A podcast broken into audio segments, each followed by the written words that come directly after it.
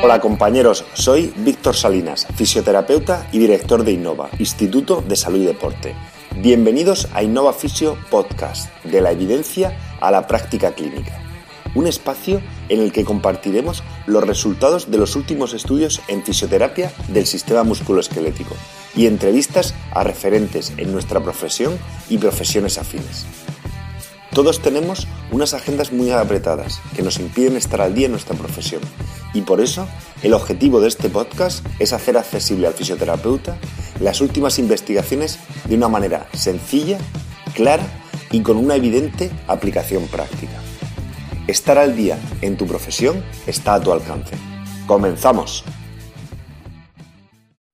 Hola compañeros, bienvenidos a un nuevo episodio de Innova Fisio Podcast. En el capítulo de hoy hablaremos sobre las emociones negativas y la regulación de las estrategias de stiffness articular después de una lesión de ligamento cruzado anterior, publicado en el Journal of Athletic Training en 2019 por Wu y colaboradores.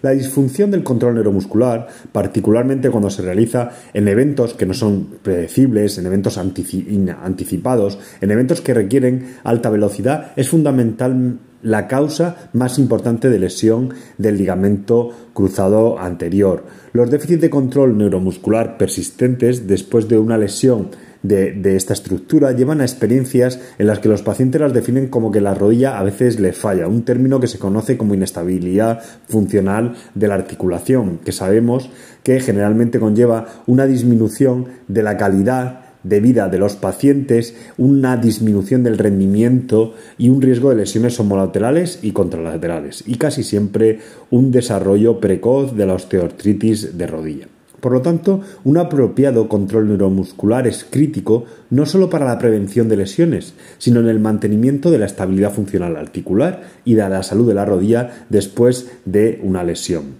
Para regular de manera adecuada el control neuromuscular, sabemos que la influencia del sistema nervioso central es determinal determinante, especialmente en aquellos eventos que requieran una alta velocidad y un desconocimiento de la situación a la que nos vamos a enfrentar, es decir, un evento no anticipado.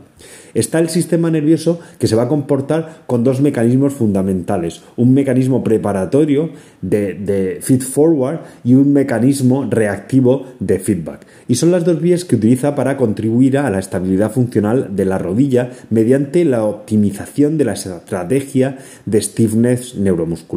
especialmente las maniables de alta velocidad de las que hemos hablado.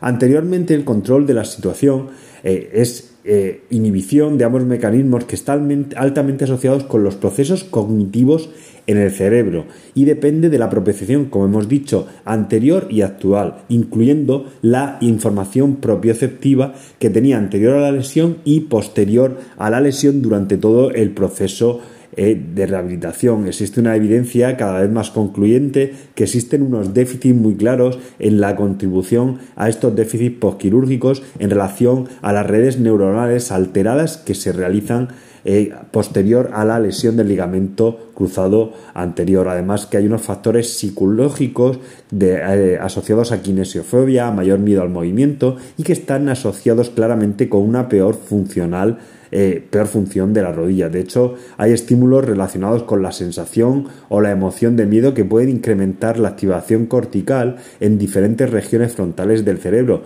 que son las que se encargan de regular el aspecto emocional. Y puesto que el miedo es una respuesta emocional cognitiva muy potente ante la percepción de un estímulo nocivo, bien sea real o imaginario, podría llegar a incrementar las demandas cognitivas del paciente y alterar los circuitos, los circuitos neurales regulatorios, tanto de regulación emocional como coordinación muscular, que ambos requieren estrategias cognitivas muy precisas y muy fiables para que el sistema funcione de manera correcta.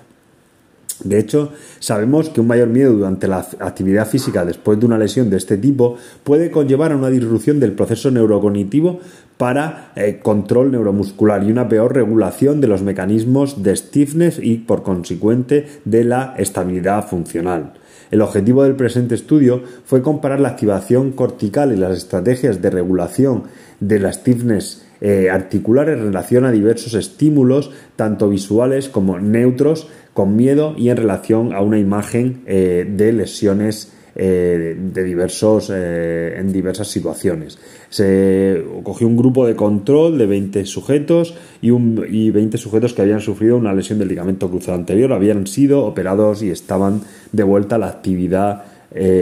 habitual. Se realizaban medidas de respuesta emocional y de la regulación eh, articular mediante stiffness neuromuscular y se realizaban también mediciones de la frecuencia cardíaca para unas cosas que comentaremos a continuación. Eh, se realizó una clasificación que se llama el International Affective Picture System, que es una escala desarrollada para provocar dos dimensiones importantes en la, en la persona, una reacción de valencia eh, que va desde muy infeliz en un 1 a un 9 muy feliz y una reacción de excitación o arousal que va desde una situación de 1 de muy calmado a una de 9 de muy excitado. Los, dibujos neutros pues consistían en, imágenes normales, como de plantas, de hombres normales, mientras los, que, los de miedo eran imágenes de animales o de ataques con personas, accidentes de coche, etc. Y también se, se mostraron 60 imágenes de lesiones graves de rodilla.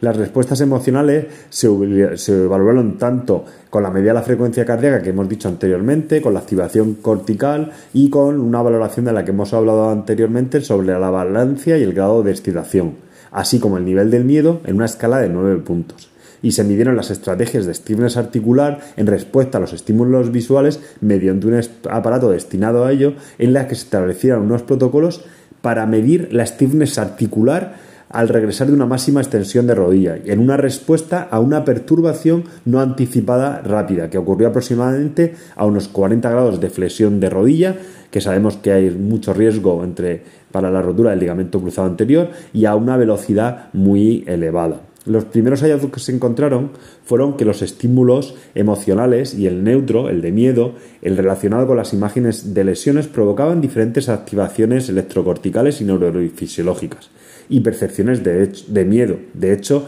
las imágenes emocionales negativas, bien las de miedo o las relacionadas con imágenes de lesión,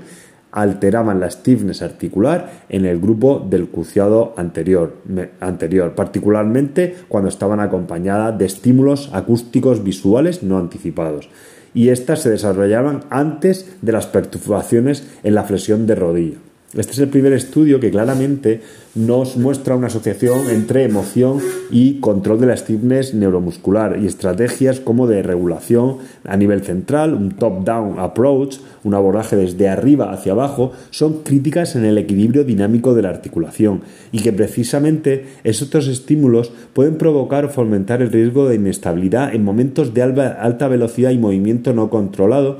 porque hay una, si hay una percepción de miedo con respecto a la actividad que se está realizando.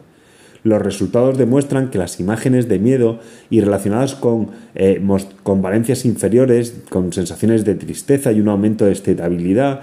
serían muchísimo más en los pacientes afectados del ligamento cruzado anterior. De hecho, las respuestas cardíacas ante estos estímulos eh, emocionales han estado asociadas con una activación neural en el sistema nervioso central y aumentaban la activación cortical en el área personal, aumentando la estimulación cognitiva y por tanto los déficits de stiffness articular.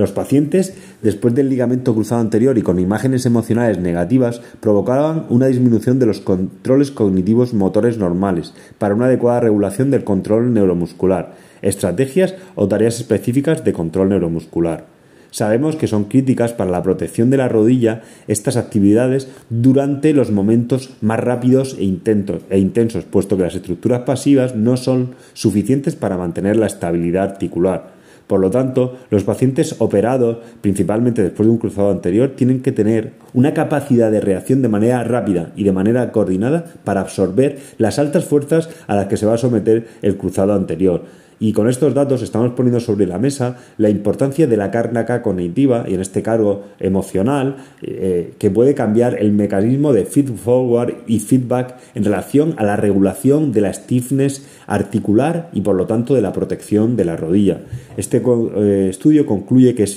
indiscutible la importancia de tener en cuenta el aspecto psicoemocional del paciente Y me atrevería a decir que no, no solo durante la fase de return to play, sino durante en el proceso de rehabilitación, puesto que las etapas iniciales del proceso, el miedo y una mayor protección de la zona para evitar la carga en esa articulación crean controles neuromusculares eh, inadecuados y normalmente unos patrones de movimiento de mayor carga en la articulación o en el miembro inferior no afecto y aunque se recuperen los valores de fuerza, de estabilidad y de equilibrio normales, nos cuesta muchísimo volver a un patrón de control neuromuscular por esa evitación y por ese miedo, aprensión y demás. Probablemente en algunos casos necesitaremos la influencia de psicólogos en el proceso de rehabilitación y sobre todo en el retorno a la competición, en especial en aquellos pacientes que ya hayan tenido alguna recidiva del ligamento cruzado anterior o en aquellos pacientes que por su contexto o por sus antecedentes personales necesitamos una mayor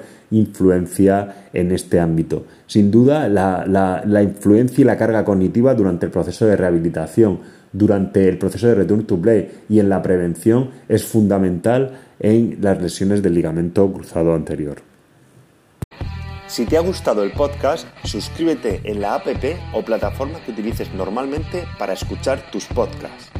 Te agradezco dejes una review, una valoración o un comentario con tu opinión. Cualquier crítica constructiva, sugerencia o idea para mejorar serán bienvenidas.